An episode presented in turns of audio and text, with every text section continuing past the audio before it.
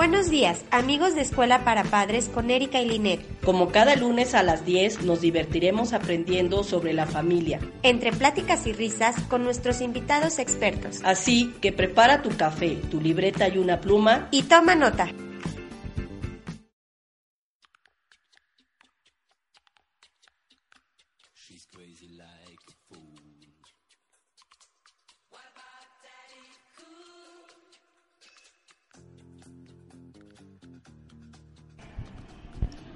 Muy buenos días amigos de Escuela para Padres con Erika y Linet. Estamos hoy lunes 3 de junio en su programa muy contentas con un invitado muy especial que es el licenciado Luis Fernando San Román Martínez. Él es corredor público número 6 de León, Guanajuato y él nos va a dar un tema buenísimo que es empresas familiares. Eh, Luis Fernando, buenos días. Eh, ¿Cómo estás el día de hoy? Erika, buenos días. Buenos días. Buenos días, Erika. Buenos días, Linet. Muchísimas gracias por la invitación.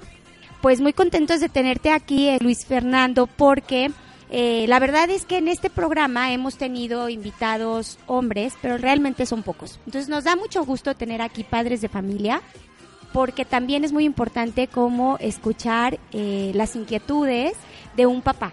Entonces tú eres licenciado, eres corredor público número 6 eh, pero eres papá de dos chiquillos, Paloma de cuatro años, Iker de seis años, eh, felizmente casado, diez años de matrimonio con Irene. Entonces, bueno, todo un padre de familia y eh, este tema pues nos viene súper bien porque nos vas a dar muchos tips y siempre entendiendo esta parte de la familia, ¿no? ¿Por qué? Porque tú eres un, un integrante de la familia, ¿no? Entonces, Luis Fernando, pues vamos a eh, arrancarnos con este tema de empresas familiares. ¿Qué es una empresa familiar? Bueno, una empresa familiar eh, es un concepto amplio, ¿no? Es no es solamente una sociedad, es una simplemente es de donde come, vive eh, una familia y ese negocio es controlado por esa familia, ¿no? Puede haber una tortillería, ¿no? Que sea un negocio familiar, o puede haber empresas de gran tamaño, ¿no? Que son, eh, son verdaderos monstruos que también son empresas familiares, ¿no?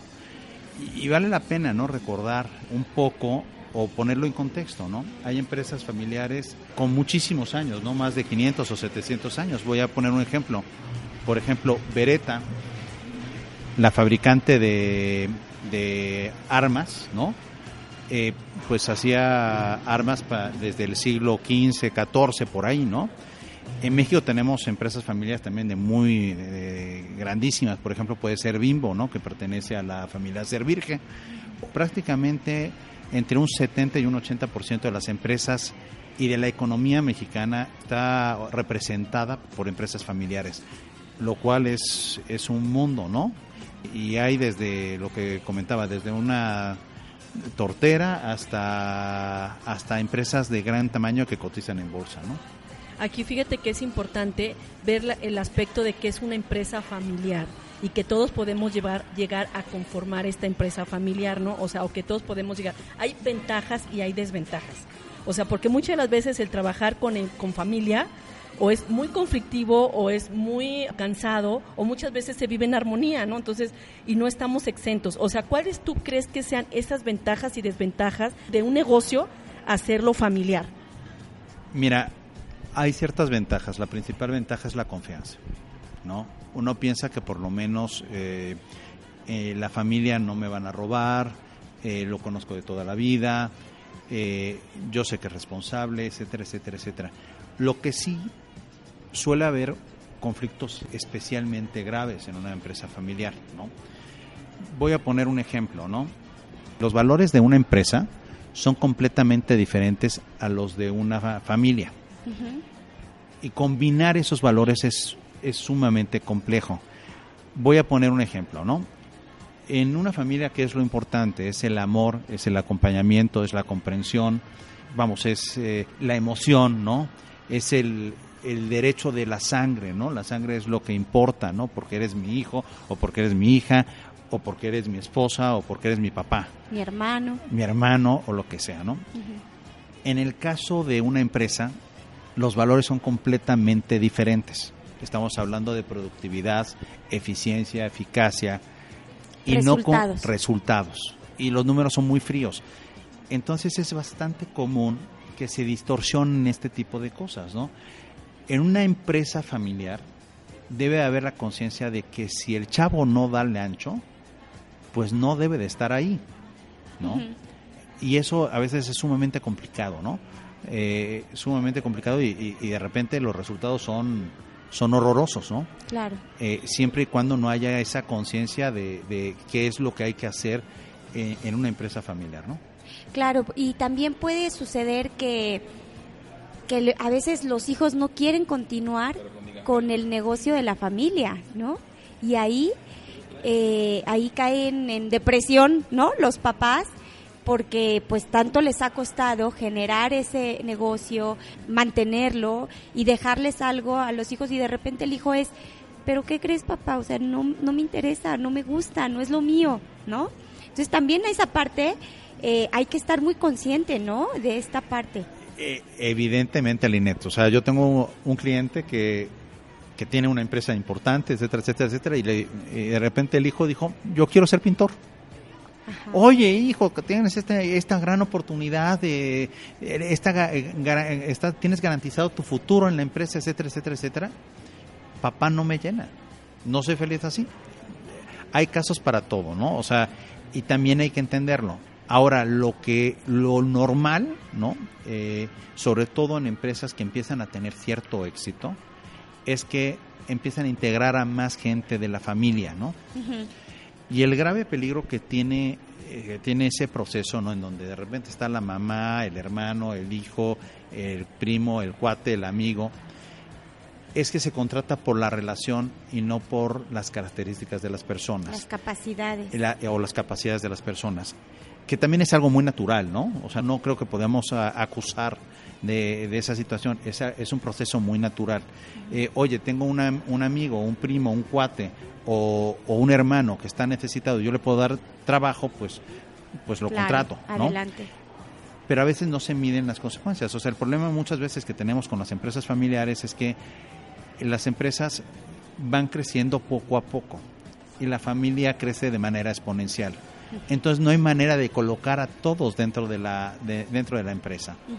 Entonces también hay que, a veces se pierden ese tipo de conciencias. Es muy, es muy complicado que una empresa crezca al mismo ritmo de la familia y que pueda mantener, eh, si originalmente mantenía una, a una familia, es muy difícil que mantenga cinco después, ¿no? Y ahorita que mencionas esto de crecer la familia, pues crecen los hijos, se casan, y ahí viene otra parte de la familia, esposos, esposas.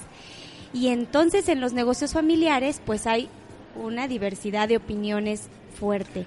Ahí podríamos entrar en cómo formalizamos una empresa para que todo esté muy bien estipulado, Luis.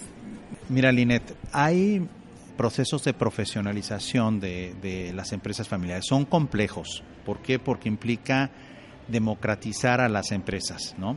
Y a veces el dueño de la empresa no quiere, oye, es mi empresa, ¿no? Y, dice, siempre ha sido así y no quiero que nadie la toque, es, es mía y se va a gobernar como yo quiera. A veces se necesita mucha generosidad en estos procesos de profesionalización de las empresas, ¿no? y, y, en qué consiste? En que el factor familiar sí influya, pero que no sea determinante. Yo no soy el director de ventas de esta, empresa porque me, apellido eh, Arrechea, ¿no? O me apellido como el dueño. Eh, yo soy el hijo del señor González, o sea que me respetan.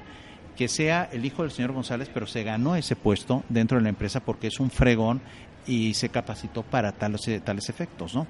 Y también un poquito, y poniendo el ejemplo de lo que me comentabas, en el sentido de que a veces la familia política puede generar una presión adicional, yo te voy a poner un ejemplo, ¿no? Una empresa donde que fundó el padre y, llegó a dos hijos, ¿no? El hijo menor me alegaba es que mi hermano tiene mejor camioneta que yo, mi hermano tiene mejor sueldo que yo y yo soy igual de hijo que el papá. Ahí hay que tener cuidado porque dependerá de cuáles son las responsabilidades de cada hermano dentro de la empresa para determinar quién gana más y quién gana menos, ¿no? De acuerdo con, con sus responsabilidades y de acuerdo con criterios objetivos, ¿no? Que eso es lo que hay que intentar de hacer dentro de las empresas eh, familiares, ¿no? Entonces aquí, aquí estás hablando de una, un punto clave, que es cómo formalizar esa empresa familiar. ¿En qué sentido? En que lógicamente que hay que aprender a separar lo que es familia de trabajo y no llevarlo de, de forma continua, o sea, contigua, o sea, es somos familia y la misma relación vamos a tener adentro que afuera y las mismas reglas van a estar adentro que afuera. Entonces, yo creo que aquí tú estás hablando de un punto importante es en esa formalización, este, ¿qué nos podrías decir cómo separar esa parte, decir, ok, para no para evitar todo ese tipo de problemas, ese tipo de broncas, o sea, es hacer un reglamento, o sea, hablando ya legal, o sea, hablando de una forma legal, hablando ya de estatutos, de reglamentos, de lineamientos, tú como abogado, ¿qué le recomiendas a aquellas empresas familiares para evitar todo ese tipo de broncas? Porque lógicamente que como familiar ya eres un empleado más, ya no eres mi familia. O sea, eres mi familia, eres mi papá, mi mamá, lo que tú quieras, pero hay que tratar de evitar eso para llegar a, posibles este, problemas después. Mira, Erika, lo idóneo es realizar este tipo de procesos cuando los niños están pequeños y todavía no están dentro de la empresa y no tienen posiciones dentro de la empresa. Cuando una persona está llegando a tener cierto tipo de éxito y se da cuenta que su empresa está haciendo un se está haciendo un pequeño monstruo, ¿no? Eh, es cuando se tiene que actuar porque es donde menos resistencias se pueden generar, ¿no? Eh, hay procesos de gobierno corporativo, ¿no? En donde se involucra, se, se, establece cuál es el papel de la familia en la empresa, ¿no? y donde se establece claramente que las broncas de la empresa son broncas de la empresa y las broncas de familia son broncas de familia. El dinero de la empresa es dinero de la empresa y el dinero de la familia es dinero de la familia. Por lo cual, la familia no debe de garantizar los problemas de la empresa ni la ni, la empresa garantizar los problemas de, de, la familia. de la familia, ¿no? cada quien, o sea, se tiene que dividir muy bien cuál es el patrimonio familiar y cuál es el patrimonio empresarial. ¿Por qué? Porque puede llegar, hay, hay, hay casos dramáticos, ¿no? Eh, por ejemplo, la empresa va mal e hipotecan la casa familiar para garantizar los problemas de la empresa. Y luego te quedas sin empresa. Y sin casa. Y sin casa. ¿no? Eso nunca se debe de permitir, no se debe de hacer, ¿no? debe haber esa separación.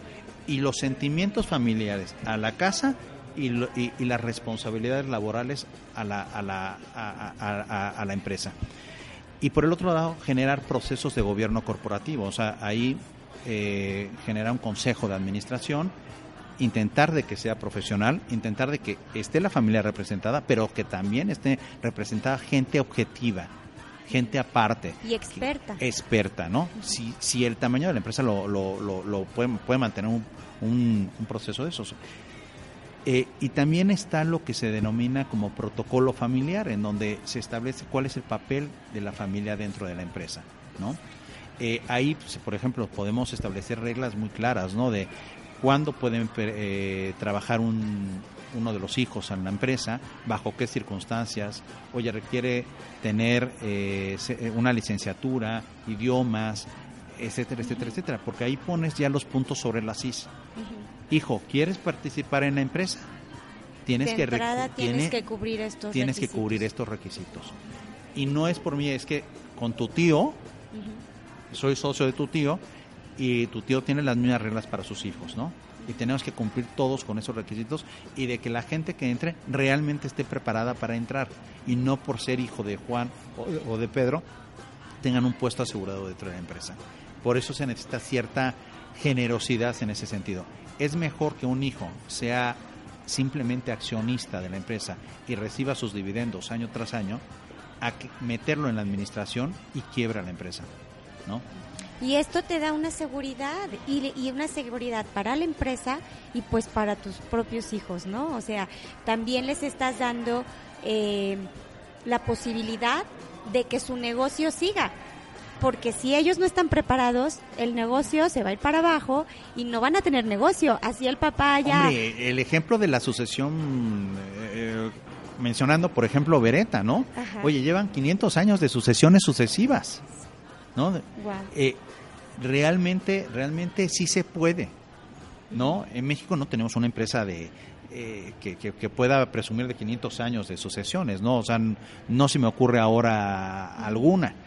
Pero si queremos que permanezca dentro del patrimonio familiar esa empresa que en su momento se hizo, pues hay que meter procesos. Claro. Eh, de- desde, desde el momento de, de qué vamos a hacer en la sucesión, quién se va a quedar con la empresa en caso de sucesión o, o simplemente quién la va a administrar, ¿no? Ok, ¿qué les parece si nos vamos a un corte? Pero vamos a regresar con algo muy interesante. Que nos platiques justo, mencionábamos al principio del programa, que hay empresas familiares muy pequeñas que están iniciando y hay unas más grandes, ¿no? Entonces, podemos platicar de cómo vamos a formalizar una empresa pequeña, con qué debemos empezar. Me parece, me parece justo porque no todos tenemos empresotas grandototas, Exacto. ¿no? Más bien tenemos empresitas chiquitas, entonces yo creo que hay, hay que ser directos en el consejo, ¿no? Me parece muy bien. Entonces nos vamos a un corte comercial y eh, recuerden que estamos en radioliderunión.com.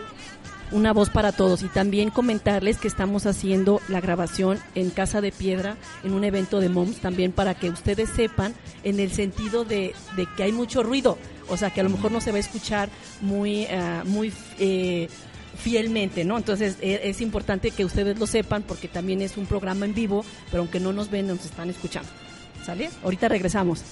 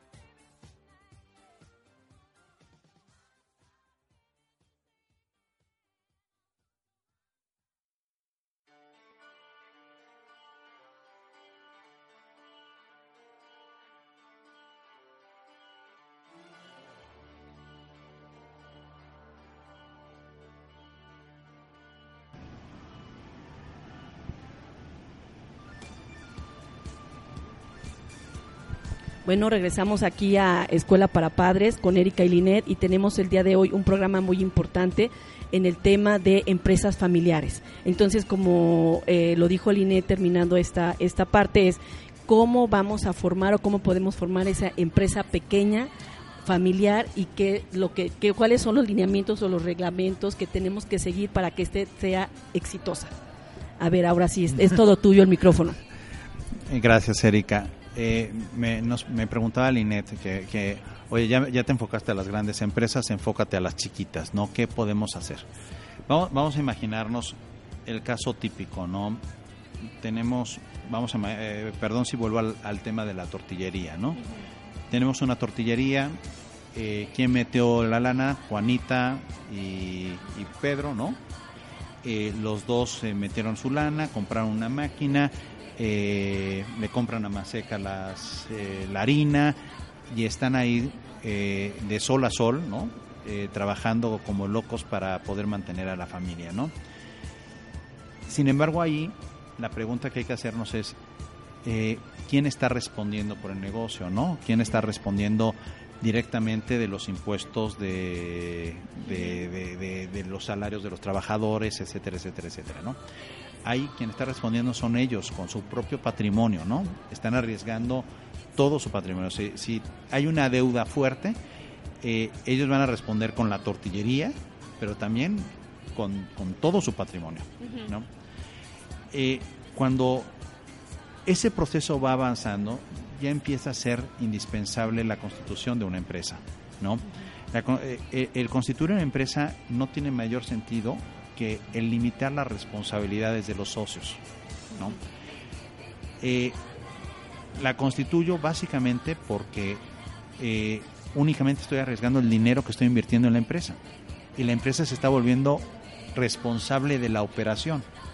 Por lo tanto, volvemos un poquito al tema que hablábamos antes, ¿no? El dividir el patrimonio empresarial del patrimonio familiar, ¿no? Y no arriesgar el patrimonio de la familia que con tanto trabajo la gente eh, ha invertido y ha hecho todo lo posible por salir adelante en una aventura empresarial, ¿no?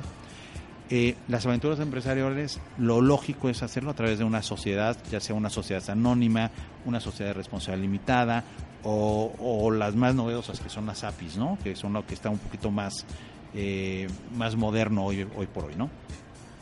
Ok, entonces esta constitución sí se recomienda, constituir una empresa sí se recomienda desde su inicio, no es hasta que, no, bueno, hasta que ya me esté dando resultados, yo empiezo a, constituirla. Yo creo que sí, eh, porque la empresa va a ser la responsable de los impuestos, la empresa va a ser la responsable de los salarios, la empresa va a ser la responsable de todo y evito que sea yo como persona física la, la, persona que dé la cara frente a todos. Al final del día yo seré el responsable como persona física, ¿no? Pero el tener ese, ese amortiguador y adicionalmente nos da una imagen más seria. ¿No? Claro. No es lo mismo que yo hable de hola, soy Luis Fernando San Román y te quiero vender esto, a, a, a decir, soy la correduría pública número 6 eh, sociedad civil, ¿no? Da, da, da, una imagen corporativa diferente, ¿no? Y da una imagen de seriedad diferente. Bueno, y a ver, hablando de eh, un tema muy interesante, ¿qué tan caro es constituirse? Miren, en el mercado de León está, es aproximadamente, ya con todo y derechos, etcétera, etcétera, etcétera, y con todo y el IVA, más o menos eh, por 10 mil pesos debes de poder constituir una sociedad. Ok, no es así como que a mucha gente puede tenerle miedo, ¿no? Ah, me va a salir en un ojo de la cara. Los derechos, los derechos del, del corredor o del notario eh, son variables, ¿no? Pero eh, eh, bueno, los honorarios, ¿no? Y los derechos que te cobra eh, registro público de comercio son 1.500 pesos. Entonces, también todo dependerá de la complejidad. Evidentemente, una SAPI puede ser más cara, ¿no? Capaz, si, capaz si te cobran 15 mil pesos por ella, pero porque tiene mayor, mayor complejidad, ¿no? Es, una, vamos, una SAPI para hacerla como una SA no vale la pena, o sea, mejor vete por la SA, pero una SAPI donde quieres meter eh, causas de exclusión de socios, eh, eh, eh, eh, acciones eh, privilegiadas eh, y diferentes tipos, o, o protección a los, a, los accionistas originales, ¿no? Etcétera, etcétera, etcétera. Bueno, pues es... es eh, Ya es más compleja. Ya es más complejo ya, porque este, requiere otro. y además hay un know-how atrás, atrás que, que, que son muchos años de estudio, ¿no? Claro. De- detrás de, de hacer una SAPI bien hecha, ¿no? Claro, muy bien. Entonces, bueno, pues ya, ya vamos viendo la, la importancia ¿no? de las empresas familiares en la economía mexicana, vamos viendo la importancia de constituirla y podremos también hablar un poco de qué problemáticas podemos encontrar en una empresa familiar. Porque a lo mejor mucha gente dice, es que pudiéramos hacer un negocio buenísimo los primos cuáles serían las problemáticas que, que tú nos puedes compartir para que la gente las tenga muy identificadas y decir, sí nos aventamos, pero contemplando esto, esto y esto, o decir, mejor no. Y sabes que sobre todo para evitar para evitar problemas. Yo creo que más que nada el hecho de constituirte ya como una empresa familiar, ya de forma legal, ya de forma eh, constitutiva, ya de forma, eh, pues sí, o sea, ya más formal es como tratar de evitar el llegar a tener esos problemas a la larga. Porque muchas las veces llega la muerte del dueño, llega la muerte de alguno de los directivos, llega la muerte de alguien y es cuando empiezan las broncas. Mira, eh, es un poquito relativa la, la respuesta. Yo creo que el, problema, el gran problema de las, de las empresas familiares está en las ventajas. La ventaja es la confianza y la desventaja es la confianza, Ok. ¿no?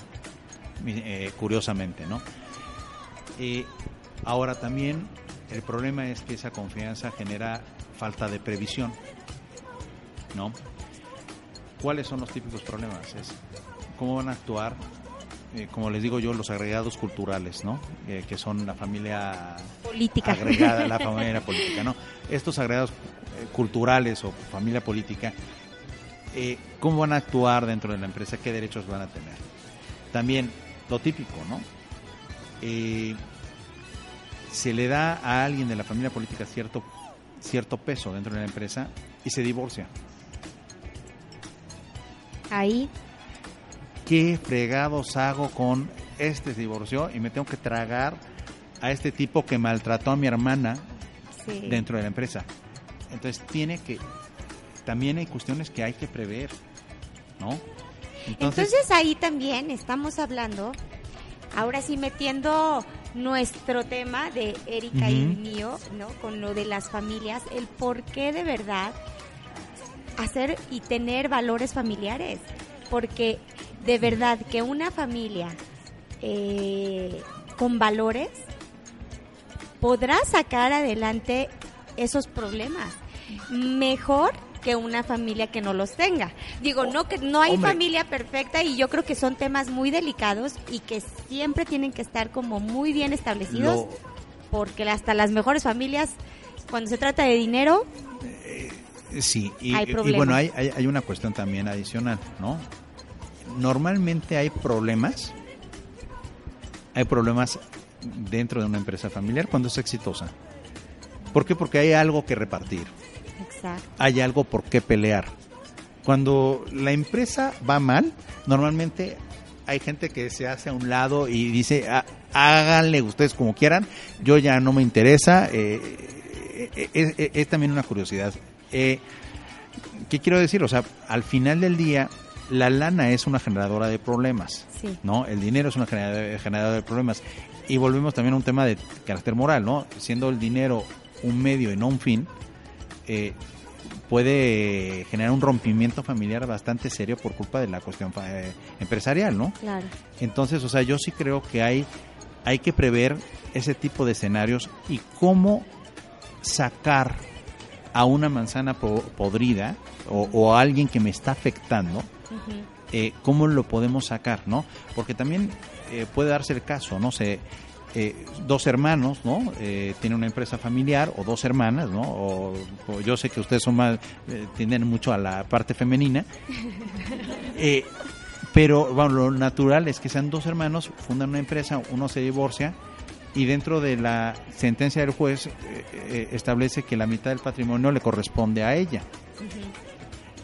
Imagínense el problema de fletarte a la, a la, a la señora divorciada que sabrá Dios también qué, qué problemática personal pueda tener con los socios o al revés, ¿no? Porque también ahora ya ya eh, las mujeres emprenden muchísimo y, y lo natural es que este problema también sea a la inversa en el futuro, ¿no? Claro. Y sea muy natural que haya eh, que, que, que el mantenido sea otro, ¿no? Sí, sí, sí. Sí, ¿no? sí, Y- sí, hay muchas mujeres que son la cabeza de familia y que son... Y además es, eh, en México de eh, y en México es más natural todavía, ¿no? En México no, no, no, sé las cifras, ¿no? Pero eh, hay muchísimas mamás solteras y, y curiosamente ahí hay familia, ¿no? Cuando hay mamá soltera hay familia, cuando hay papá soltero es un desmadre, ¿no? Eh, es, es otro rollo, pero pero sí sí tenemos que tener muy en cuenta que puede haber un pueden surgir un montón un montón de un montón de problemas por eso desde la Constitución a veces es útil poner reglas de de, de ese carácter no desde exclusión de socios hasta qué pasa con los divorciados eh, eso yo por ejemplo lo suelo poner en mis estatutos de SAPIS no en donde regulo también toda esa problemática no Ya más cosas más más en concreto, pero sí más específico para las necesidades concretas de, de, de, de- de- de la familia y, y también, o sea, normalmente me llega un señor con, oye, es que mira, tengo cinco hijos, no sé qué, no sé cuánto, uno tiene tal problema, otro tiene tal problema,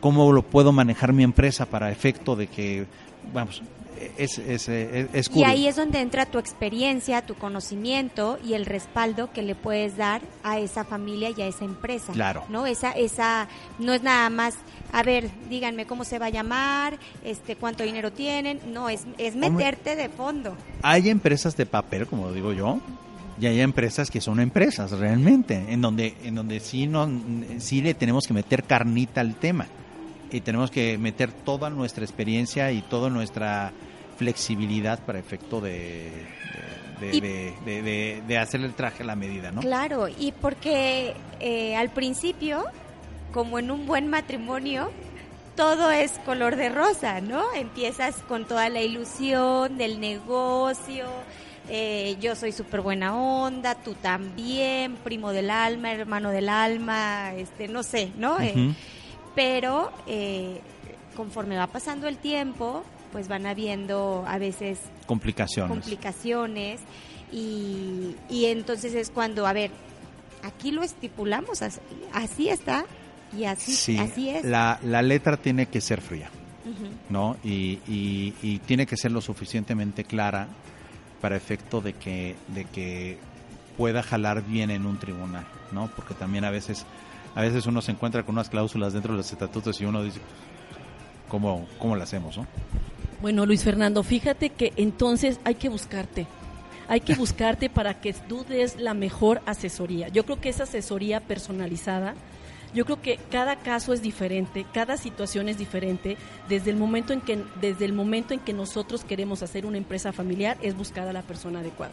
Entonces, yo creo que Luis Fernando, yo creo que tienes tú esa, o sea, tienes toda la capacidad como para decir, yo Eric Hernández puedo ir contigo y quiero que tú me ayudes a formar mi empresa familiar, ¿no? Entonces, y eso es muy padre porque porque ahorita estamos hablando de, de muchas situaciones que, que, que se pasan desapercibidas, ¿no? Y que no sabemos realmente cómo constituirla. Entonces, el hecho de que tú vayas, eh, que una persona vaya con un abogado que realmente esté preparado, que realmente sepa del, de- de- del asunto y que sepa realmente hacerlo personalizado, porque yo creo que un acta constitutiva es personalizada, ¿no? Es, es va de acue- Debería- debería de ser, o sea, a ver, tú ven y cuéntame. o ¿Qué sea, necesitas? ¿Qué necesitas? Y yo te voy a hacer todo un contrato que eso es lo que se debería de hacer, ¿no? Para, para de acuerdo a tus necesidades cubrirlas y que cualquier hueco que se encuentre, este, pues ahí esté cubierto con ese papel que en ningún momento va a salir, ¿no? Entonces, Luis Fernando, pues ahora sí que qué padre, qué, qué bonito. Y también hablando de ahorita que decías de mujeres, ¿no? La verdad es que también ahora, ahorita lo estamos viendo, es las mujeres hacemos negocios mucho entre amigas. ¿No? Vamos a, aquí estamos Erika y yo, ¿no? Vamos a poner un programa, vamos a poner una cafetería, vamos a vender ropa juntas, vamos a poner una tienda, entonces también se da mucho que entre amigas... Esto, sí, hay rompimientos. Y haya, y haya rompimientos, por lo que sea.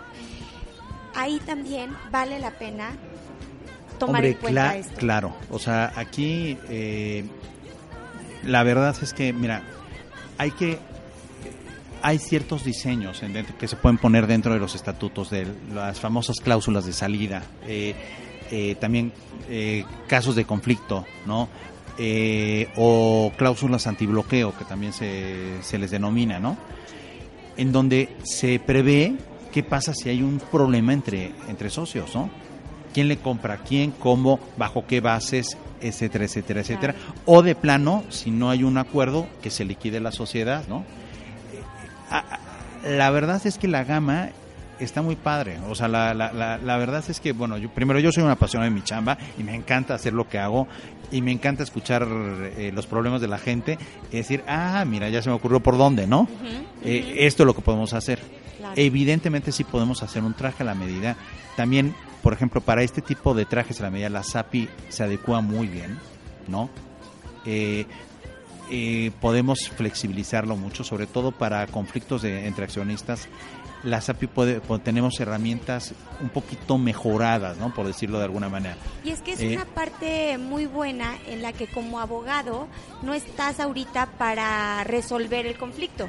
Tú previenes el conflicto hombre, no puedo parar el conflicto, pero sí puedo puedo establecer las reglas bajo las cuales se tendrá que resolver el conflicto. Claro.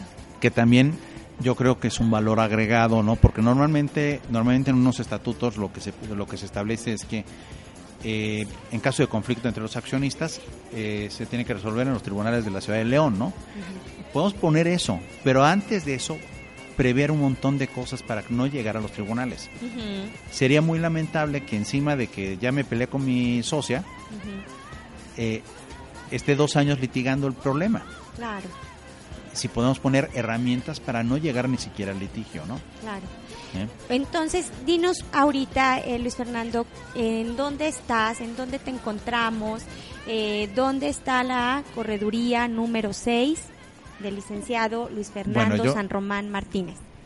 Y sabes qué también, ¿qué haces? O sea, todo lo que tú manejas dentro de tu buffet, o sea, que, o sea, así santo y seña, porque yo creo que este es el momento de que te tienes que vender para que las que nos se te estén escuchando, que alguna no tendrá, yo que tendré ese problema, los que diga, yo quiero ir con Luis Fernando, yo quiero ir ahí donde está él. Bueno, yo, yo me pueden eh, localizar, mis datos están en mi página de internet, es www www.correduría6.com.mx. Eh, también estoy eh, físicamente en Avenida Cerro Gordo, 130, Interior 1005, eh, junto a mis socios de Baker Tilly.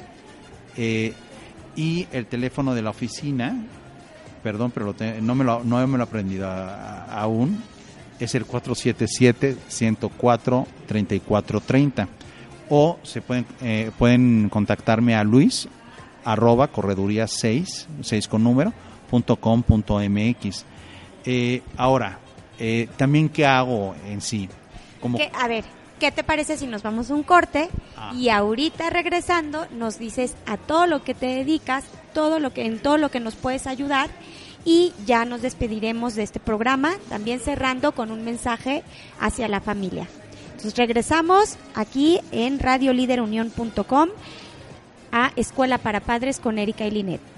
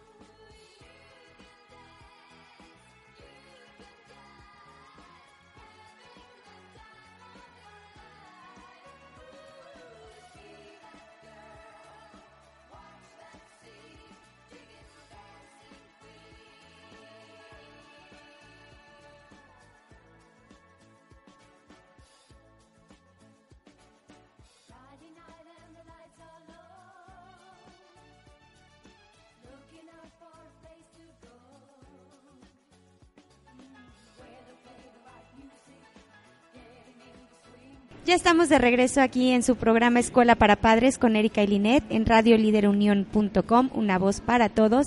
Y estamos con el licenciado Luis Fernando San Román Martínez, corredor público número 6.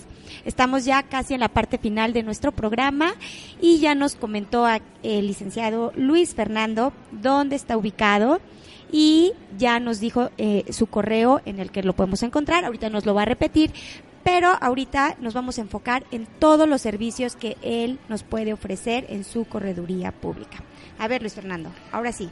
Bueno, antes yo, creo que lo primero que hay que hacer es eh, o, preguntarnos es qué es un corredor público, ¿no? Porque a veces hay una confusión eh, profunda. Hay personas que piensan que somos notarios, no, no somos notarios, pero qué es lo que podemos hacer y cuál es la diferencia entre un corredor público y un notario público. Eh, el corredor público, eh, nosotros dependemos directamente de la Secretaría de Economía Federal, eh, que eso es un, es un primer determinante. Los notarios eh, dependen de la Secretaría de Gobierno de cada estado, ¿no? Nosotros estamos especializados en derecho mercantil y somos fedatarios en derecho mercantil.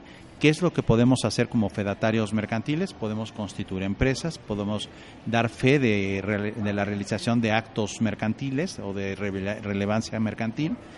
Eh, y podemos hacer todo eso que coincide con la del notario, o sea, una constitución de empresas, una protocolización que nosotros no, no, no protocolizamos porque no tenemos protocolo, pero eh, tiene el mismo efecto de la protocolización de asambleas, ¿no?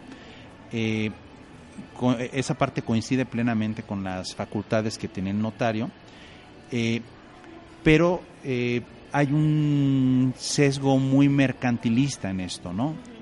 Eh, la figura del corredor público hoy en México deriva del Tratado de Libre Comercio con la intención de agilizar los trámites mercantiles, ¿no?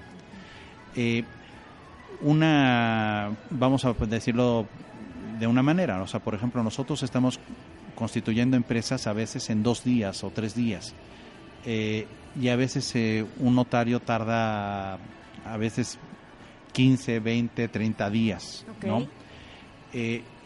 La intención de nosotros es agilizar las cosas, ¿no? Ser ese asesor de primera mano que haga rápido las cosas. Y hay una razón de fondo. El notario, por lo general, su negocio, su core business, por decirlo de alguna manera, como dicen los americanos, ¿no? Es es la escrituración inmobiliaria. ¿Eh?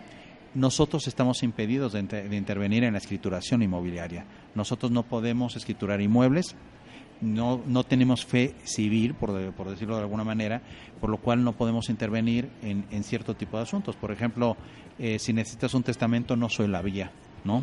La vía es, es, ir con un, con un colega notario, ¿no? Eh, entonces, esa es un poquito la diferencia. Adicionalmente, ¿qué hacemos? ¿no? Ya, ya hablé de la parte de fe pública, eh, la carne de la fe pública, ¿no? Eh, eh, también nosotros somos valuadores y somos valuadores en términos fiscales federales, ¿no? O sea, para el peredial no soy la vía nuevamente, pero para un efecto de ICR sí soy la vía. O para un efecto mercantil, ¿no? Oye, yo tengo, yo tengo, por ejemplo, eh, un invento, ¿no? Y quiero aportarlo a una empresa. Yo te lo puedo evaluar y te puedo ayudar a formalizar ese acto dentro de la empresa para que tu, tu invento quede como capital de la empresa, ¿no?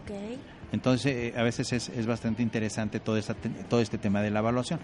Eh, por ejemplo, una, me acuerdo una señora que estaba haciendo una óptica, ya había, ya tenía su óptica y dijo, oye, esto lo quiero aportar a la empresa. Bueno, pues hacemos el avalúo de, de, ese inventario, ¿no? Y lo aportamos a la empresa, ¿no? Y, queda como capital exhibido, ¿no? Eh, Ahora, también esta parte de la evaluación también tiene su, su parte eh, inclusive más interesante, porque nosotros somos evaluadores de todo, y me refiero a de todo, de, de todo, desde joyería hasta arte, hasta marcas, inmuebles y demás. Básicamente lo que nosotros hacemos más dentro de la correduría son avalúos de marcas, ¿no? Para algún tipo de cuestión, de cuestión de aportación a la sociedad o de venta o la implementación de algún tipo de, de, de- no voy a decir de estrategia fiscal, pero sí de, de eh, generar un efecto fiscal a través de la, de la marca, ¿no? O algún beneficio fiscal a través de la marca. Eh, entonces, eh, bueno, y, y no solo eso, digo, tener un efecto contable, ¿no? Si tienes un, una marca que, que no valía nada dentro de tus estados financieros y de repente te das cuenta que vale 100 millones, pues es probable que el banco te vaya a prestar más dinero, Claro. ¿no? Porque Claro. está ma- mejor soportado el capital de esa empresa, ¿no? Y no lo dices tú, lo dice el corredor público. Lo, dice el corredor que- público, que tiene, tiene Que ya... tiene esa fe tiene- para tiene- decirlo. exactamente. Entonces es, es a veces puede llegar a ser muy interesante. O sea, a mí me han pedido avalúos de marca para muchas cosas, pero pero bueno, básicamente es eso, ¿no?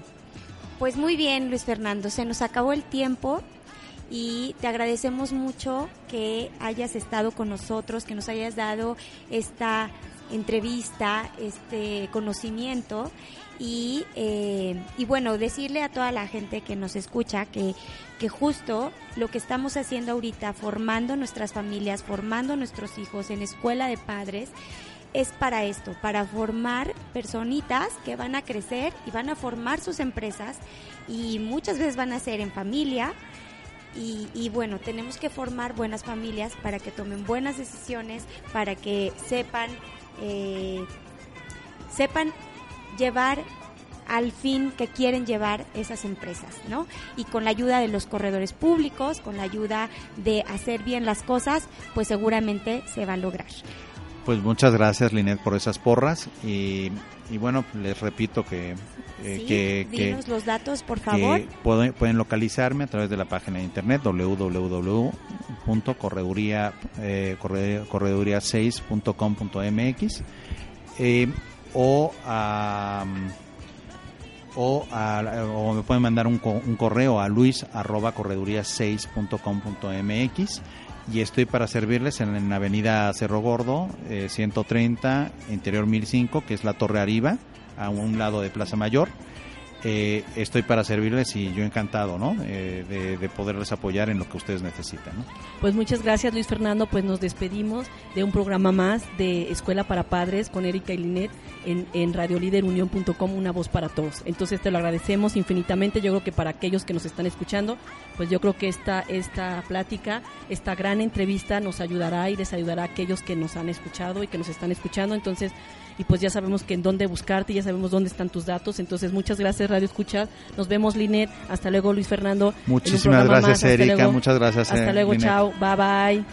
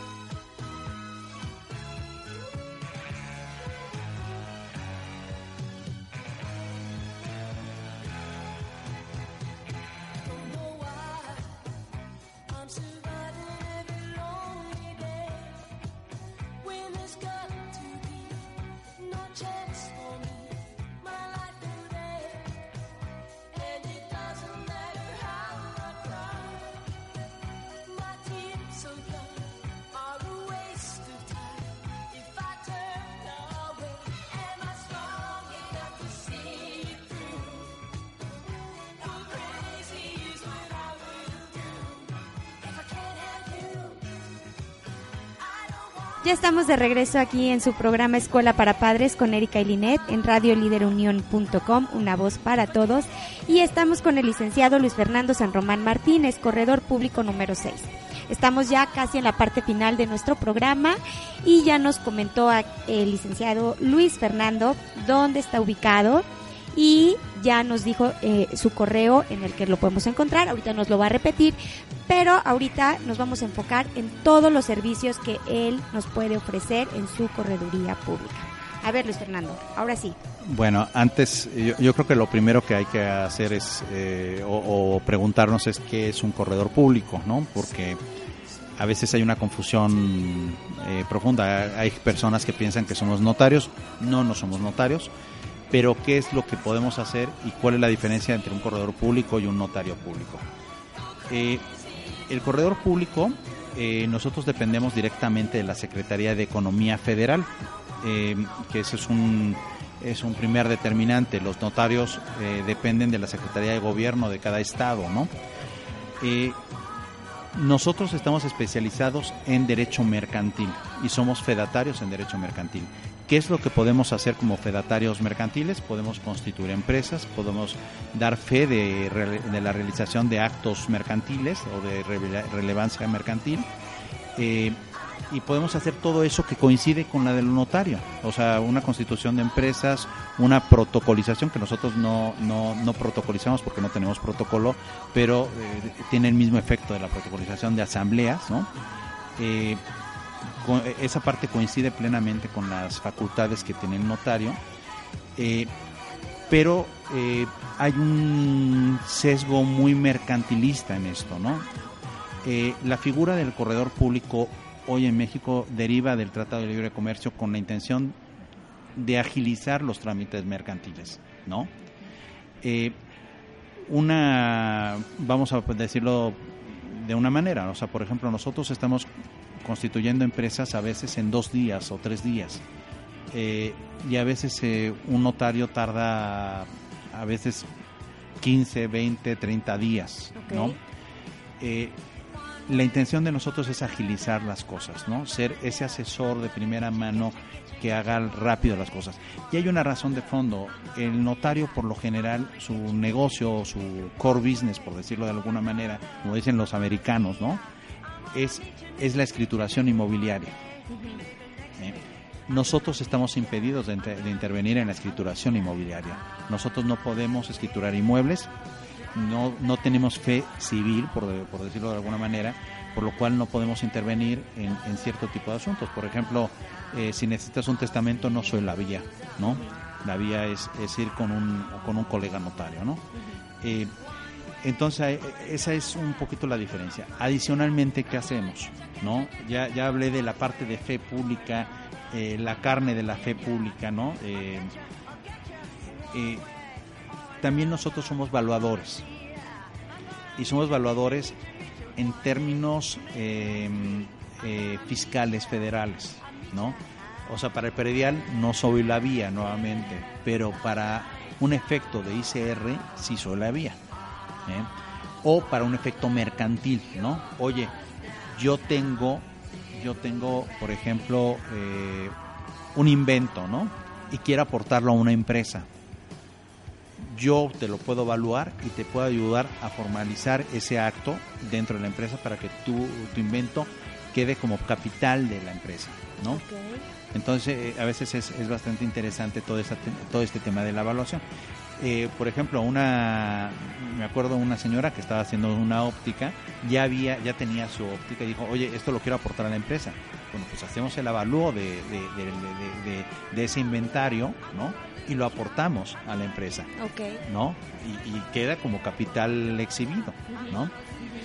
Eh, ahora, también esta parte de la evaluación también tiene su, su parte eh, inclusive más interesante, porque nosotros somos evaluadores de todo, y me refiero a de todo, de, de todo, desde joyería hasta arte, hasta marcas, inmuebles y demás. Básicamente lo que nosotros hacemos más dentro de la correduría son avalúos de marcas. ¿no? Para algún tipo de cuestión, de cuestión de aportación a la sociedad o de venta o la implementación de algún tipo de- de- no voy a decir de estrategia fiscal, pero sí de, de eh, eh, generar un efecto fiscal a través de la, de la marca, ¿no? O algún beneficio fiscal a través de la marca. Eh, entonces, eh, eh, bueno, y, y no solo eso, digo, tiene un efecto contable, ¿no? Si tienes un, una marca que, que no valía nada dentro de tus estados financieros y de repente te das cuenta que vale 100 millones, pues es probable que el banco te vaya a prestar más dinero, Claro. ¿no? Porque claro. está ma- mejor soportado el capital de esa empresa, ¿no? Y no lo dices tú, lo dice el corredor público. lo dice el corredor que- público, que tiene, tiene que ya... tiene esa fe tiene- para tiene- decirlo. exactamente. Entonces es, es a veces puede llegar a ser muy interesante. O sea, a mí me han pedido avalúos de marca para muchas cosas, pero pero bueno, básicamente es eso, ¿no? Pues muy bien, Luis Fernando, se nos acabó el tiempo y te agradecemos mucho que hayas estado con nosotros, que nos hayas dado esta entrevista, este conocimiento y, eh, y bueno, decirle a toda la gente que nos escucha que, que justo lo que estamos haciendo ahorita, formando nuestras familias, formando nuestros hijos en escuela de padres, es para esto, para formar personitas que van a crecer y van a formar sus empresas y muchas veces van a ser en familia. Y, y bueno, tenemos que formar buenas familias para que tomen buenas decisiones, para que sepan, eh, sepan llevar al fin que quieren llevar esas empresas, ¿no? Y con la ayuda de los corredores públicos, con la ayuda de hacer bien las cosas, pues seguramente se va a lograr. Pues muchas gracias, Linet, por esas porras y, y bueno, les repito que eh, Sí, que, que- los datos, por que favor. pueden, pueden localizarme a través de la página de internet www.correduría eh, corre- correduría6.com.mx eh, o a o, a- o me pueden mandar un, co- un correo a luis arroba correduría6.com.mx y estoy para servirles en, en Avenida Cerro Gordo, eh, 130, Interior 1005, que es la Torre Arriba, a un lado de Plaza Mayor. Eh, estoy para servirles y yo encantado, ¿no? Eh, de, de poderles apoyar en lo que ustedes necesiten, ¿no? Pues muchas gracias Luis Fernando, pues nos despedimos de un programa más de Escuela para Padres con Erika y Linet en, en radioliderunión.com, una voz para todos. Entonces te lo agradecemos infinitamente, yo creo que para aquellos que nos están escuchando, pues yo creo que esta, esta plática, esta gran entrevista nos ayudará y les ayudará a aquellos que nos han escuchado y que nos están escuchando, entonces, y pues ya sabemos que en dónde buscarte, ya sabemos dónde están tus datos, entonces muchas gracias Radio Escucha, nos vemos Linet, hasta luego Luis Fernando. Muchísimas gracias, Erika, muchas gracias, Hasta eh, luego, Linet. chao, bye bye. Nos despedimos de Escuela para Padres. Y recuerden, Aprendamos todos de todos a formar familias felices. los esperamos en nuestro próximo programa El lunes a las 10.